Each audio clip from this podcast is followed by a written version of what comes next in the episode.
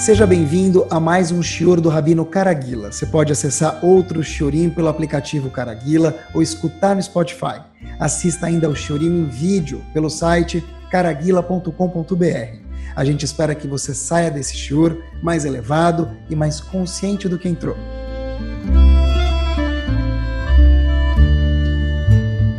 Muito boa noite. Tem um tópico que eu queria falar com vocês, que apesar de eu não conhecer muito sobre vinhos, quanto mais velho o tópico fica, quanto mais tempo de vida a gente tem com esse tópico, quanto mais a gente aprende sobre esse tópico em especial, mais de qualidade ele fica, melhor ele fica. Não é vinho, mas quanto mais tempo passa, ele fica melhor ainda. Sabe que fiquei pensando, a gente vive num mundo que é muito, muito dinâmico. Eu adoro aprender e a gente tem o privilégio de Baruch Hashem estar perto dos jovens o dia inteiro, à tarde e à noite. E é muito interessante escutar os jovens, viver com jovens, século 21, e é um mundo tão dinâmico que a cada dia as coisas mudam nesse mundo, de verdade. Antes eu pensava que as coisas mudavam a cada geração, depois a cada 10 anos, a cada 5 anos, eu vejo que a cada período muito pequeno de tempo, as coisas mudam hoje como mudavam antes em uma geração inteira. E qual que eu fico pensando, na verdade, quando a gente olha para um jovem hoje em dia, quando a gente olha esses jovens, sejam adolescentes ou um pouco menos adolescentes, mas a gente vê pessoas centradas, equilibradas e saudáveis, eu fico pensando, e de verdade que aqui vale o, uma atenção especial, essas pessoas são de fato heróis. Repito, uma pessoa que no século XXI, com tantas informações, com tantas demandas da sociedade, seja judaicamente, seja sociedade laica, seja um monte de coisa que a gente tem de obrigações, e coisas que a gente quer fazer.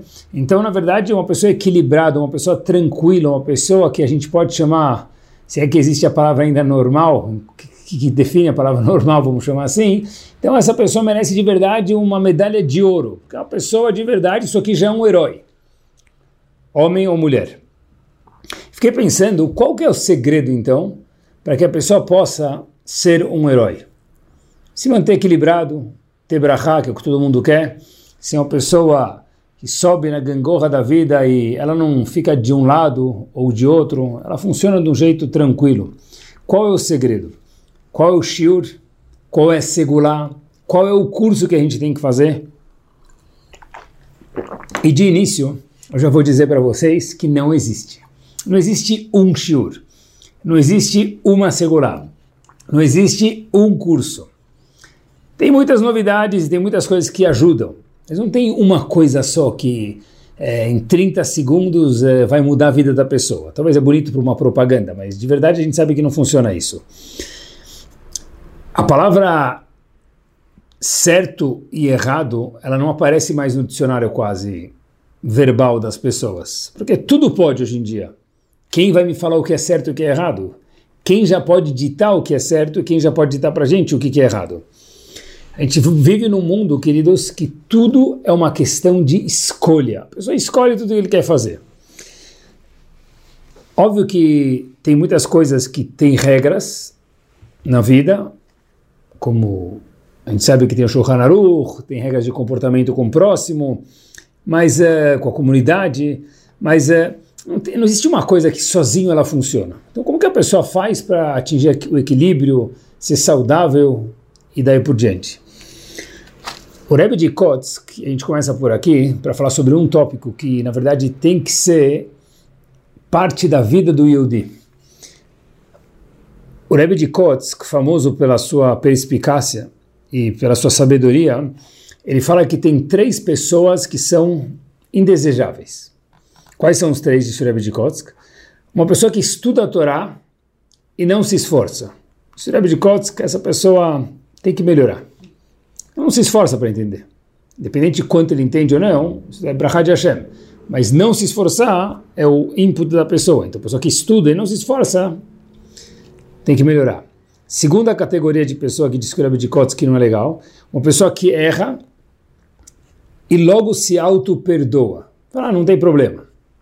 E a terceira e última categoria que Rebbe de Kotz, que é nela a gente vai se concentrar, que precisa dar um, uma melhorada, é quem é? Diz o de Kotz, é aquela pessoa que reza hoje, faz tefilá hoje porque fez ontem.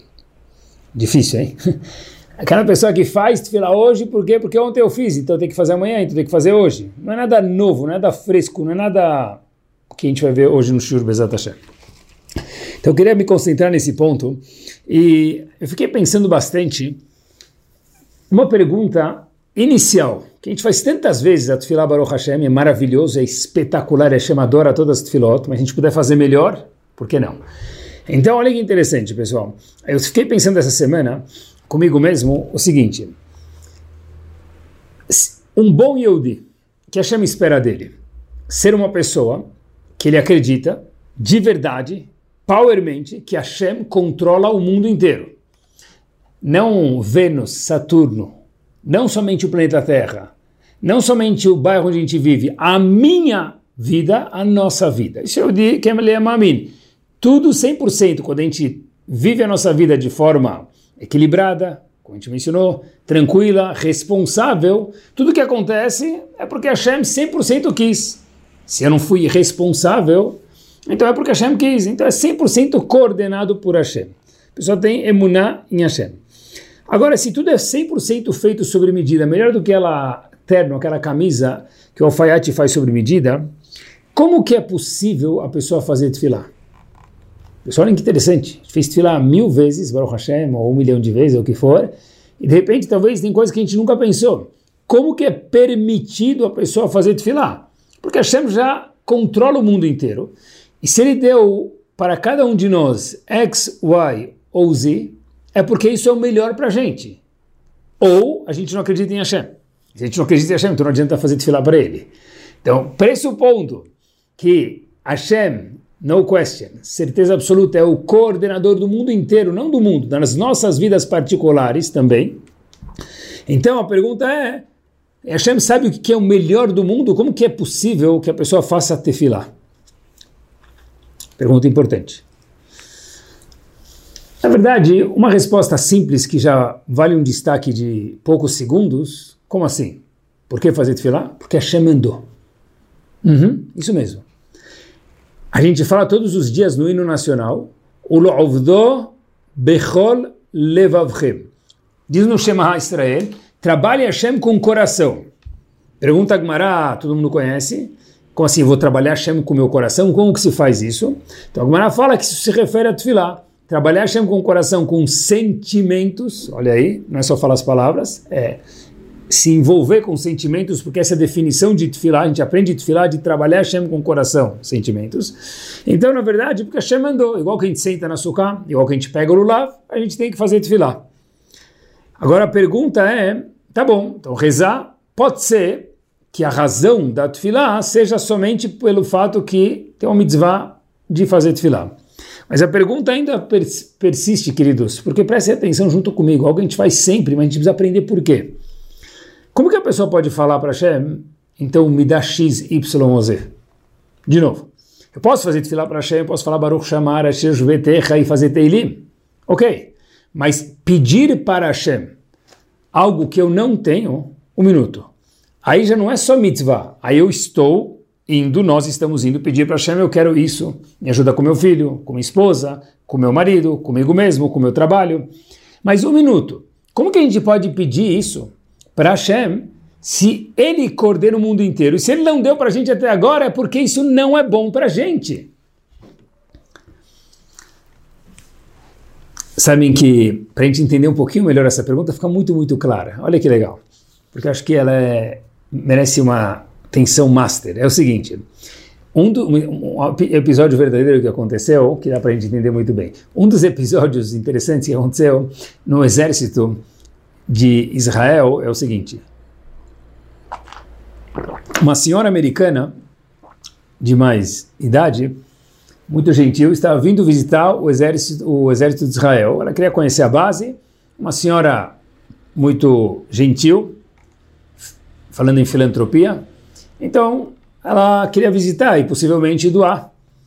Ela entrou lá, viu a base, viu que tinha um lugar de treinamento. Ela olha para um terreno muito grande. Ela olha e vê que tem um grama e de repente tem uns barris jogados no terreno e tem alguns obstáculos. Então, ela olha e ela fala, olha, para o pessoal lá do exército, fala para o pessoal encarregado, fala, olha, eu vim aqui com uma intenção de doar X para o exército, eu vou doar um valor que era bastante assim importante, que representava um valor bastante bom, e ela falou, eu vou doar aqueles, vamos falar que era 10, aqueles 10, eu queria acrescentar mais dois. Perguntaram para ela, muito gentil da sua parte, mas por quê? Ela falou, olha, eu estou vendo que tem barris aqui, tem coisas assim no meio desse terreno de treinamento. Eu queria que vocês pegassem com esses dois, se precisar de mais me avise, eu pago, para limpar esse terreno e deixar um lugar agradável para os soldados. tem, tem barris, obstáculos, são coisas né, que não é agradável. Um lugar liso, florido, seria muito mais bonito. Então eu queria pagar o que eu vim pensando para ajudar vocês e também o lugar do treinamento, deixar ele completamente liso. Obviamente que o pessoal, não para ela, mas começou a rir por dentro de cada um de si, falou, olha, senhora, esses barris, esses obstáculos não são algo feio. É isso que faz o soldado ser um soldado, porque se ele não treinar para pular o barril, pular o barril, rastejar embaixo, and so on, na hora que chegar a hora da missão dele, ele não vai conseguir ter os skills, as ferramentas para fazer isso. Então a mesma coisa com cada um de nós. Olha que interessante. Alguns têm barris na vida, alguns têm obstáculos para pular, outros para rastejar, outros dois. Cada um tem as, as, as uh, dificuldades, as oportunidades de crescimento. Ah, que Hashem mandou para a gente. Então, de repente, se a gente faz filar para Hashem me dar isso, ou me tirar aquilo, ou me ajudar aqui ou lá, então a gente está falando para Hashem igualzinho aquela senhora falou no, no, no exército tire os obstáculos. Mas um minutinho, tirar os obstáculos é deixar de criar um bom soldado. Então como que é possível a gente fazer tefilá para Hashem? Tá certo que é uma mitzvah. Louvar Hashem pode ser uma mitzvah, mas pedir para Hashem é a, a, priori, obviamente, ilógico. Porque ele, maiúsculo, sabe o que é melhor para a gente. Você quer tirar o obstáculo? Como você vai virar um soldado? Como você vai fulfill o seu, a nossa, a minha o meu potencial se não houver aqueles obstáculos na nossa frente. Então, como a gente pode fazer tefilá? Aqui tem uma resposta muito importante no assunto de hoje, que é tefilá, e não fazer só hoje porque a gente fez ontem, aprender como que é permitido Bichlal fazer tefilá e pedir para Hashem alguma coisa. É o seguinte, sabem que sempre gosto de lembrar daqueles joguinhos que tinham antigamente, Sempre muda, os nomes mudam, mas tudo bem. A ideia é a mesma. Tinha o bonequinho do Mario Bros. Para quem não conhece, tenta imaginar um bonequinho de hoje em dia. E aí, de repente, quando ele comia o cogumelo, pegava uma estrelinha, ele corria mais rápido, ele ficava invisível, ou ele ficava. Ninguém podia matar ele, nenhum obstáculo prejudicava ele por 30 segundos. Esse exemplo é o exemplo do que a gente pode fazer via Tfilah. Ou seja, o seguinte, Hashem falou, por exemplo, você precisa percorrer nessa semana 100 metros, 500 metros. Exemplo simples, pode ser com a educação dos filhos, pode ser com a pessoa, pode ser com o cônjuge, o que for. Tem duas formas de fazer isso, andando ou correndo e fluindo de uma forma mais gostosa. As duas formas são possíveis. Quando a gente pede ajuda de Hashem, a gente não está falando para Hashem, tira o obstáculo. A gente está falando para Hashem, me ajuda a passar melhor esse obstáculo. Porque olha que interessante. A gente nas nossas vidas, todo mundo quer, e é uma maravilha isso, brachá de Hashem. Agora, como que a gente pode receber a bênção de Hashem? Olha que interessante, a brachá. Nos livros está escrito que vem através, obviamente, de um condutor, um cano, chamado em hebraico tzinor. Tzinor é um cano, onde desce a brachá. Olha que interessante. A palavra tzinor, que é onde cai a brachá para o mundo, e não só para o mundo, para cada pessoa e pessoa conforme o que ele pediu, ou que ele merece, forma com as letras tzadik, nun, vaviresh, que é a palavra tzinor, condutor, forma a palavra Ratzon, Resh, Tzad, Tzadik, Vavinun, mesmas letras, só formadas de outra forma. Por quê?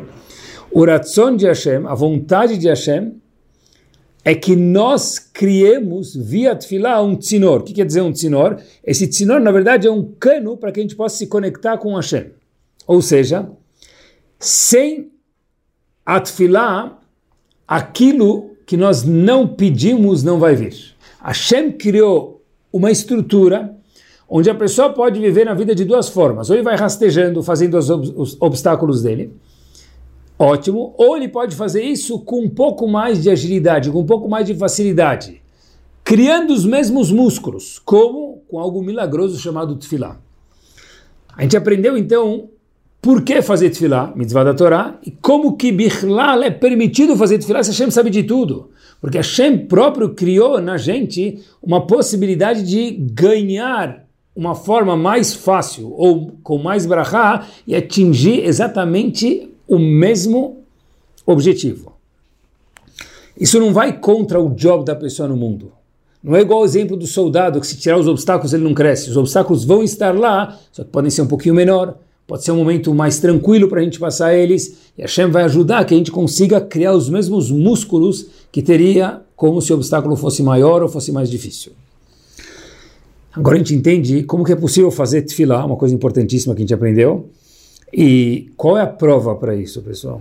Tudo tem que estar embasado na Torá, porque senão todas as teorias bonitas, mas se elas não forem verdadeiras, não valem nada. Então a pergunta é, onde isso está embasado, queridos?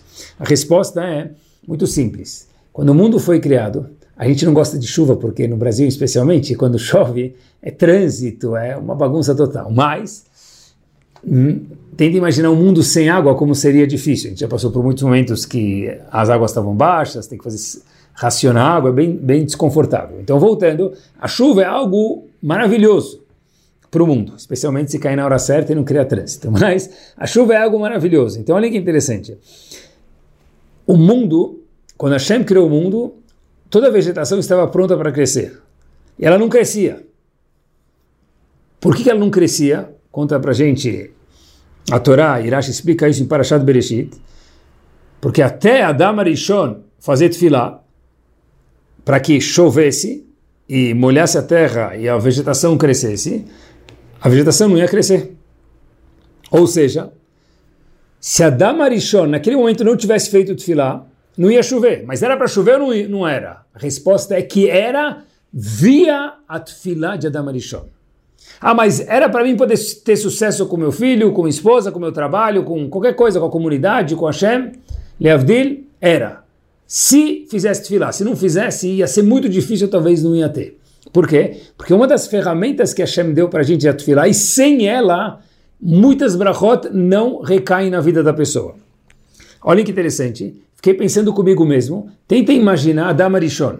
Se não tivesse feito tefilá para chover. E Adam Arishon chega depois de 120 anos vividos. No caso dele, 930, porque ele viveu 930 anos. Chega lá em cima e fala para Hashem, Hashem, não choveu, se ele não tivesse feito tefilá para chover. Não choveu, ele fica triste. Hashem vai falar para ele, querido, sabe por que não choveu? Porque você nunca me pediu. Hashem diz, e a gente está aprendendo hoje aqui a mesma coisa. Na vida da pessoa tem muitos resources que a pessoa acaba talvez não ganhando, talvez não, com certeza não ganhando, pelo fato dele não ter feito tefilá, não falar das palavras, que também ajuda, mas feito tefilá, tefilá com o coração, porque o ovdo bechol levavchem, trabalhar Hashem com o coração, sentimentos, daí que a gente aprende a mitzvah de tefilá. Ou seja, como a gente pode rezar? Como a gente pode não rezar? Agora vem a pergunta. Porque se eu não rezar, eu vou acabar não ganhando. E Hashem quer que eu ganhe, só que ele criou um sistema, por favor, me pede. Entenda que você está ligado comigo, maiúsculo, para que você possa viver melhor. Conectado comigo e com as ferramentas para a vida. Um passo adiante quando a gente fala de Tfilah, pessoal. E olhem que power é isso. A Gemara conta pra gente, e sempre que a gente fala de Gemara, tem que arrepiar. Na verdade, a Gemara é o cérebro de Hashem como se fosse. É o que Hashem pensa. A Gemara conta pra gente em Baba Metzia, na página 85b. A Gemara conta que, só a Gemara pode contar isso pra gente. que Eliyahu Anavi, Eliyahu Anavi, vinha no Betamidrash de Rabiúda nascer. Tenta imaginar um Betamidrash com Eliyahu Anavi, deve ser algo magnífico. E um Rosh Chodesh, Eliyahu Anavi não veio. Então Rabiúda, professor, estava procurando, cadê Eliyahu Anavi? No caso, na época Eliyahu. Falou para ele, olha, por que você não veio? Olha que tipo de pessoas que tinha naquela época. Então um aluno falou, não serve para hoje em dia, essa, não, essa desculpa não vai funcionar para hoje em dia, vamos ver por quê. O aluno, Eliel Navi, no caso, falou o seguinte, olha, eu tive que me ausentar porque Rosh Chodesh, em especial, eu tenho que acordar Avram Avinu, lembre que Avram já havia falecido, mas de alguma forma ele acorda Avram de uma forma celestial, Faça o Netilat Yadayim nele, assim fala Gumará, para a gente ver quanto é importante fazer Netilat Yadayim de manhã, lavar as mãos de manhã, um, dois, três, quatro, cinco, seis, de forma intercalada, é importantíssimo, porque Gumará fala que foi acordar Avram e fazer Netilat Yadayim para ele. E depois, Tfilah. Depois que Avram dorme, aí acorda Yitzhak, Netilat Yadayim e Tfilah. E por último, Yaakov Avinu, Netilat Yadayim e Tfilah. Então, óbvio que Rabi Uda, como um bom professor, fez a pergunta que todo professor faria. Um minuto. Elial, ok. Acorda Avram, Netilat Adaim, reza, dorme. Yitzhak, Netilat Adaim, reza, dorme. Yaakov, Netilat Adaim, reza, dorme. Um minuto.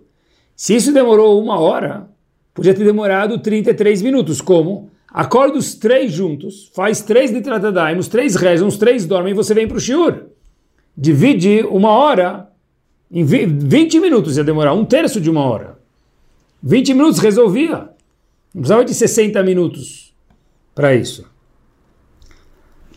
Disse Elial, a ideia é boa, mas não é prática, Rav. Elial Navi falou para Rabi Nassim, mas por que não? Ele respondeu o seguinte, eu vou ler para vocês as palavras. Savre, takfi berachame, eu não posso fazer isso, porque se os três fizerem filar juntos, e eu não acordar um por vez, e rodar os três, como foi a sugestão do, do Rav, eles vão fazer tefilá juntos. O Maitile le Mashiach, eles vão trazer a salvação Mashiach. E qual o problema? O problema é que ainda não é hora. Se não é hora, como que eles vão trazer? Porque eles vão fazer tefilá juntos, se os três acordarem juntos, não tem como Mashiach não vir. Por quê? Porque olhem, power, olhem que power a mensagem que tem na, na, nessa Gemara. Porque uma vez que Hashem criou uma realidade, me pede e me pede de verdade que com esse mérito de pedir, acrescentando a quantidade de vezes, dependendo do que a gente precisa, é uma realidade que Hashem falou, eu não tenho como parar isso. Por quê? Porque é igual que existe, por exemplo, gravidade. A gente solta uma caneta ela cai. É uma realidade que Hashem criou no mundo. Hashem criou uma realidade no mundo que o tzinor, o cano para recebermos a brachá, é o ratzon, mesmas letras, e a vontade de Hashem gera o tzinor. Qual a vontade de Hashem? Que a gente faça tefilá se ligando diretamente com ele, pedindo em português, em francês, em inglês, whichever way.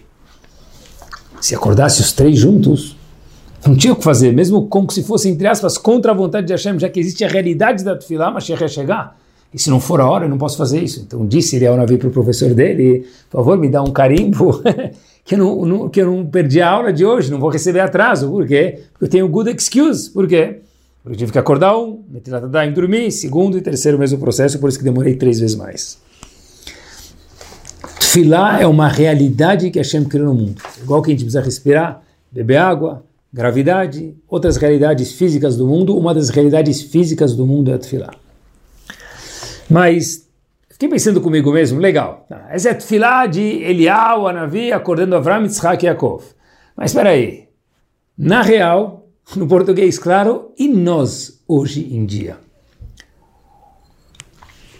A gente muitas vezes, pode ser que seja, alguém se identifique com o exemplo, a pessoa vai rezar, ele entra na sinagoga, e aí ele começa a rezar, e quando começa a me dar o Shemal, qualquer parte que ele se identifique um pouquinho mais, ele começa a fazer tefilá direito, de repente, uma frase depois ele está no centro da cidade, duas frases depois ele já caiu no e-mail dele, três frases depois ele já está no WhatsApp pensando que ele tem que responder, e depois na viagem que ele tem, ou no, no container chegando, ou cada um com os afazeres do dia a dia.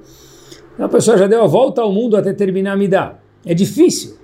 Então tá bom, Avram, Isaac e Yaakov podiam trazer Mashiach se redassem juntos, mas e a gente, pessoal? Eu vi algo que a gente de verdade eu quando vi isso eu anotei num papel e falei, a gente precisa enquadrar isso, queridos. David Amelech falou no Tehrim, no capítulo 108, Kufret. Esse David Amelech é uma frase.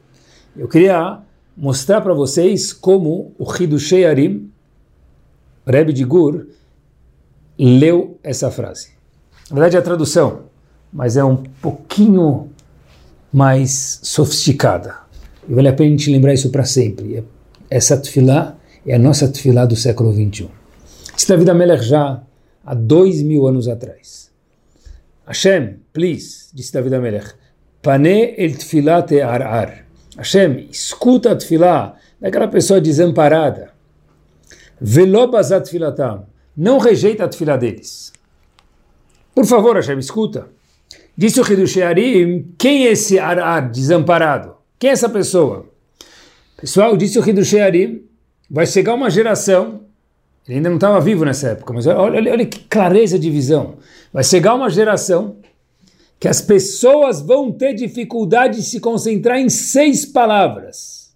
No caso, me permitam, Shema Israel Adonai Eloheno Adonai Echad.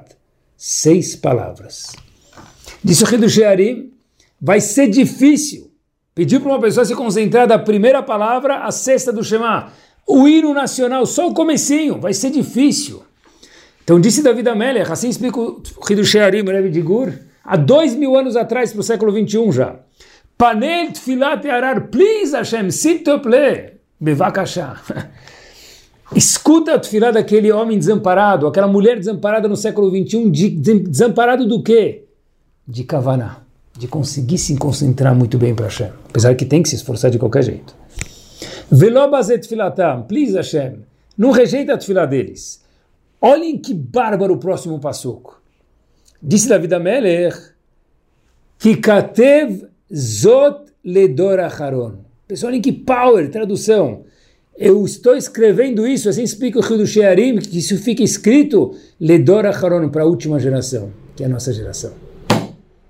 Disse Davi Amelech há dois mil anos atrás que mesmo uma tefilá de uma pessoa que às vezes ela, me permitam, viaja, sai do escopo da tefilá. Não que a pessoa não precise se, se esforçar, claro que precisa, mas mesmo depois que ele se esforçou, ele tentou, ele viu a tradução, ele tentou aprender alguma coisinha para saber o que ele está falando, ele verbalizou as palavras, que é importante na tefilá, sem isso não vale nada, e a pessoa vai lá e verbaliza as palavras. Ele se esforça para fazer tefilá ele se esforça, mas ele ainda às vezes acaba viajando. Tefilá de Avram Isaac Yaakov vão, vão acordar Mashiach. Ok, mas e a nossa?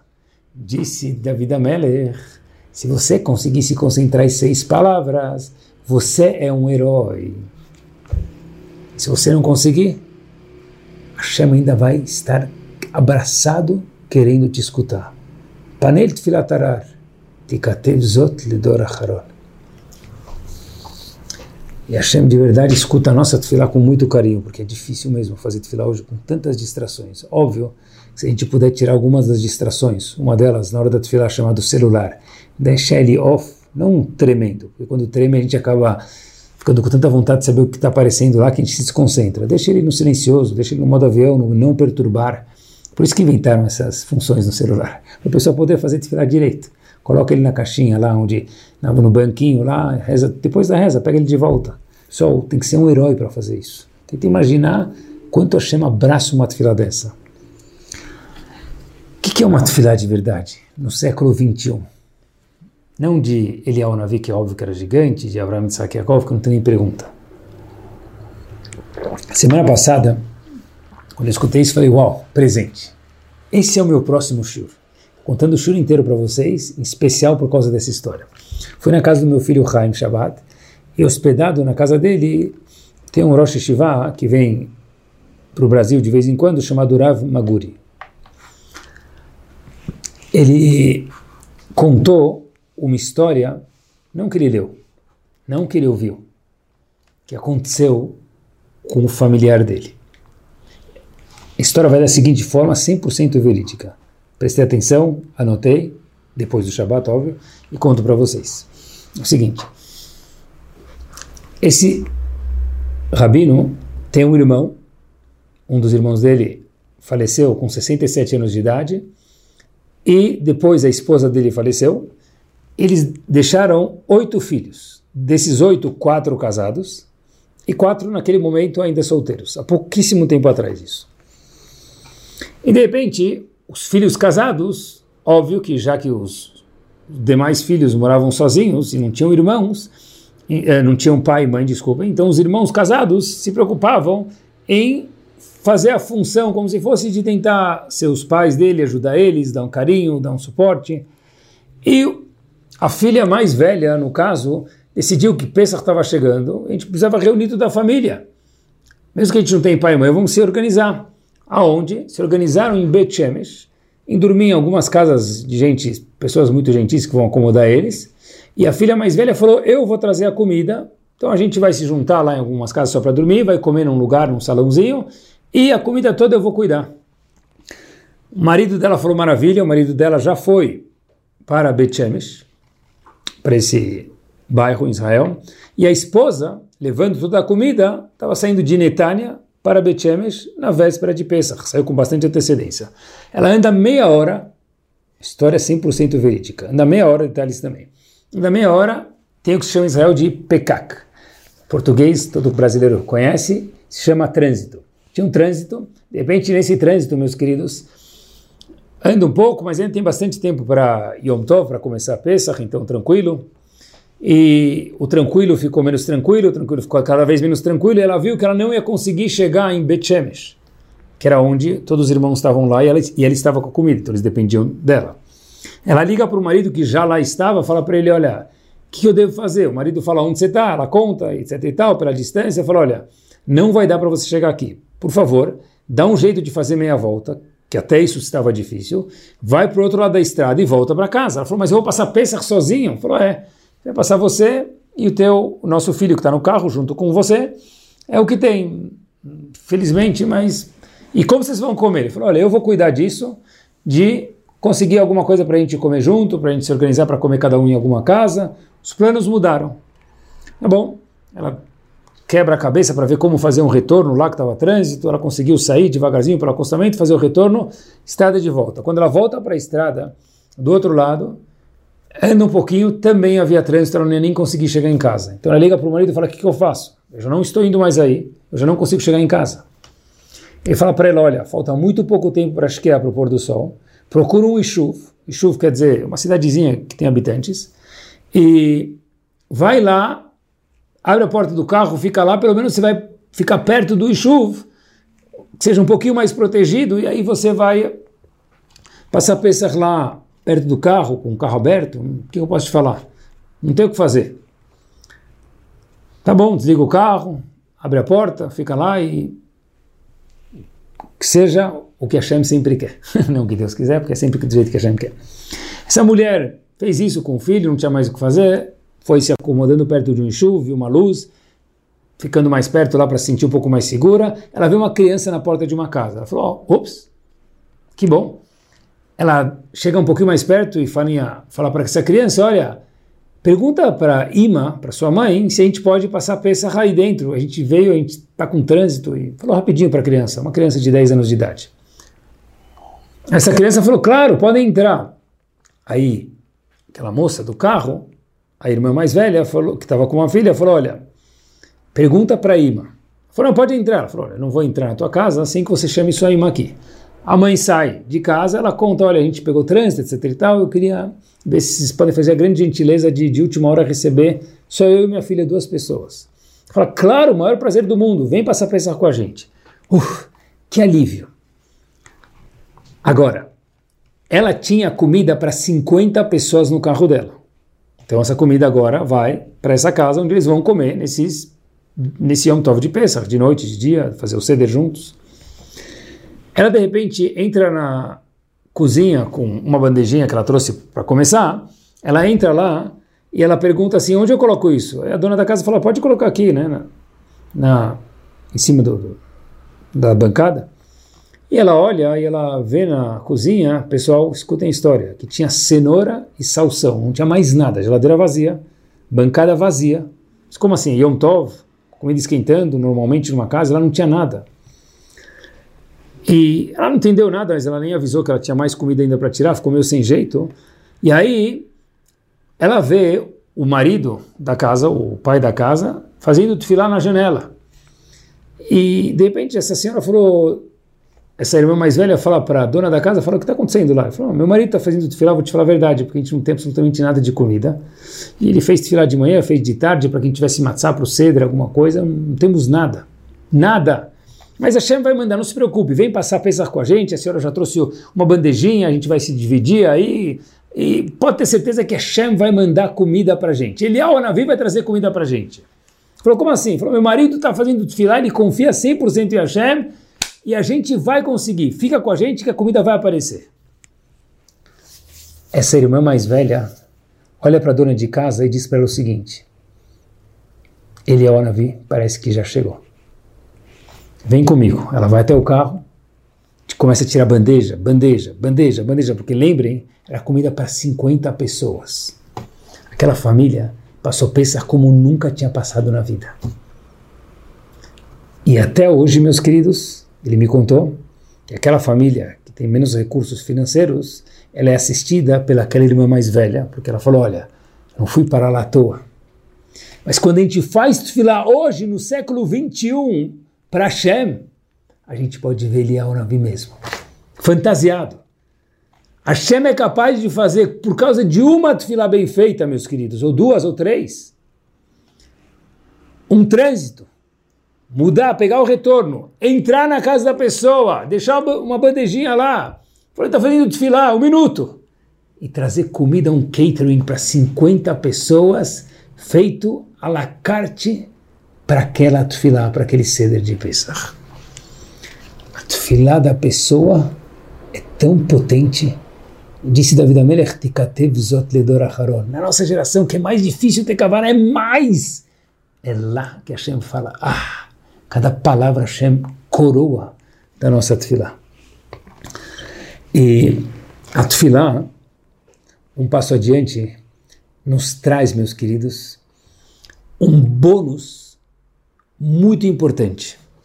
A gente fala todos os dias um Teilim que todo mundo conhece, que é parte da Tfilá, Ashrei Yoshve Betecha Odielu Hasela.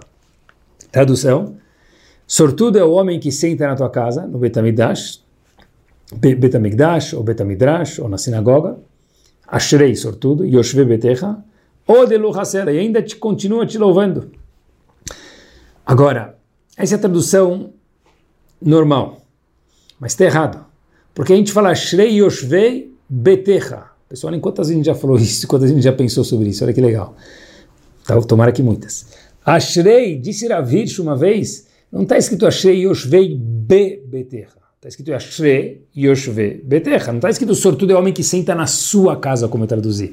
No seu Betamigdash, no seu, na sua sinagoga, na sua casa de estudo. Está escrito Ashrei Yoshvei Beterra, não be beterra, não na sua casa. Sobretudo é o homem que senta casa. Mas espera aí. Não na sua casa, porque está escrito casa, não na sua casa. Será vir em uma ocasião algo magnífico. Será vir porque sentar na casa de Hashem é o okay, quê? Uma hora por dia, duas horas por dia, três horas por dia, para a maioria das pessoas. E, os outras, e as outras 21 horas do dia. Então disse David Amelech no Teilim, Ashrei não bebeter. Não é sobretudo o homem que está na casa de Hashem. É sobretudo o homem que está, na, não na casa de Hashem, está com Hashem aonde ele estiver. Ashrei Yoshvei betecha. Olha que power. Sortudo é o homem, sortudo é a mulher que está na casa de Hashem, mas não fisicamente lá. Aonde ele está, ele está acompanhado de Hashem. Qual é a ferramenta que nos proporciona isso? Tfilah. Quando a gente faz tefilá, não Shaharit Ben Haravit somente, que também é maravilhoso e obrigatório, mas quando a gente faz tefilá, a gente conversa com Hashem, fala, por Hashem, me ajuda a achar um lugar para estacionar, me ajuda nessa reunião vender direito, me ajuda a entender essa página da Gemara, me ajuda a educar meus filhos, me ajuda tudo que a gente pede, coisas pequenas, me ajuda que o bolo de chocolate fique gostoso, me ajude que a halá fique crocante. Se a pessoa pede, ele vira Shrei Yoshve Betecha na casa dele, onde ele estiver no escritório, no trabalho, na rua, não só quando nós estamos aquelas duas, três horas na sinagoga, mas as 24 horas viram Ashrei Yoshve Beterra e não B, Beterra somente. E aproveitando, já que a gente está falando de sinagoga, para nossa fase final, queria falar para vocês algo muito, muito potente, que todos, o avião que vai São Paulo, Miami, por exemplo, ele chega em Miami. Seja o bico do avião, o meio ou a cauda do avião. Primeira classe, business, econômica. Ou a mala lá embaixo também chega. Mas tem uma diferença. Alguns vão mais confortáveis, outros médios, outros um pouco mais apertadinhos, e lá embaixo as malas já nem sei como que elas vão. Mas olha que interessante. Rezar com minyan é andar de first class. Rezar com minyan é ter a garantia que a Hashem fala para a gente que a nossa tefilá vai ser escutada. A importância de fazer tefilá no Beta Knesset é incomparável uma tefilá feita no Beta Knesset ou uma tefilá feita em casa. Não se compara. Ah, quer dizer que a Hashem não escuta a tefilá feita em casa? Mentira. Óbvio, Hashem escuta a tefilá em todos os lugares, porque Hashem ama cada Yodi, cada Yodia. Mas a tefilá feita no Beta Knesset tem um poder turbo, first class. É outra viagem. É outra que eu dizer de viagem não é de viagem na tefilá. é outro sentimento, é outro conforto, é outro... A tefilá chega muito mais forte, diz Agmará, que Hashem nunca rejeita uma tefilá feita dentro de um Betacneset com um minyan. E olhem só, meus queridos, terminando, como que a tefilá é importante. A gente falou que a tefilá é o tzinor, é o cano de Hashem, esse é o ratzon de Hashem, a vontade de Hashem mesmas letras, forma o cano da Abraha. Olhem que interessante. Uma Gemara não muito famosa, mas ela aparece, podem conferir no Tratado de Nidá, na página 31b. A Gemara fala, Zahar ba kikarobeado. Quando nasce um homem, menino, junto com ele nasce seu sustento. Já vem o pão dele. Hashem já manda o sustento que vai precisar durante a vida, né? vai aparecendo, mas já está embolotado lá na criação dele, já está empacotado na criação dele, e Hashem vai cada mês, semana, o dia, durante a vida dando para a pessoa. Porém, olha que interessante, nekeva en imaklu. A mulher, quando nasce, não tem nada de parnassá. Óbvio, porque ela depende do marido ou de quem for. Mas, o que? Diz Rashi, o que quer dizer que ela vem sem parnassá? Ela não vai comer, ela precisa viver, precisa se vestir, precisa passear, às vezes igual ou mais do que os homens. Então, olhem que Rashi forte, pessoal. Olhem que novidade importante para os homens, especialmente para as mulheres. Nekiaba Ad de amra mezone lo yavile. A mulher fica vazia, como diz o, o Agmará, que a mulher vem sem nada de sustento, até que ela diga, cadê minha parnassá? Ou seja, que ela faça tefilá para Hashem. A parnassá da mulher, mais do que a do homem, ela depende da tefilá. Normalmente a gente fala a parnassá, a obrigação é do homem, continua sendo do homem, não mudou. Mas quando a mulher nasce, quando o homem nasceu, a parnassá já vem com ele. Óbvio que a tefilá pode dar um first class nisso, como a gente mencionou. Mas a, a parnassá da mulher está diretamente ligada à tefilá. Se a mulher não fizer tefilá, diz Agmarainidá, nekiaba, ela está mãos abanando, diz Rashi, ade amra ninguém vai me dar parnassá, em outras palavras, fazer tefilá, na hora que ela faz, a chamanda. a mulher ainda mais do que o homem, nesse quesito, precisa pedir para Hashem que Hashem mande parnassá para ela, para o marido, para a família, e so on. E com isso a gente termina. Uma vez vi algo que mudou minha tefilá. Espero que mude de vocês. Um pequeno pensamento. O Walter de Slabotka uma vez disse que se um homem tivesse vindo, homem quer dizer homem e mulher, tanto faz, se uma pessoa tivesse vindo para o mundo e vivido 120 anos com saúde e alegria, para responder uma vez Baruchu Baruch Shemon, sem conversar na tefilá. Responder. Já varia a vida da pessoa. Isso mesmo. Curso de inglês, português, redação, Torá, Leavdil, tudo. Levar, trazer, ir no médico, tomar vacina, toda essa... Tudo isso valeria a pena para responder uma vez Baruchu Baruch Shemon. Disse o Alter de Slabotka, um Amém vale cem vezes mais do que um Baruchu Baruch Shemon. E disse o Alter de Slabotka, e com isso a gente termina. Um Amen Yeheshemirabá vale cem vezes um Amém. Pessoal, que oportunidade de ouro, que sorte, que a gente possa aproveitar. Justo no nosso século, que é mais difícil, e Hashem escuta com muito carinho, cada palavra que a gente faz, Hashem coroa, Hashem dá um abraço e segura com muito carinho. As tfilot, que a gente possa pedir, pedir a Hashem, pedir para Hashem, pedir a coisa certa, e que a gente possa ter brachá, e que o tzinor de Hashem, o cano de brachá de Hashem, que chega até a gente, venha entupido de tanta brachá, tanta abundância, que Hashem mande para todos os Yodim onde estiverem. Amém. Boa semana.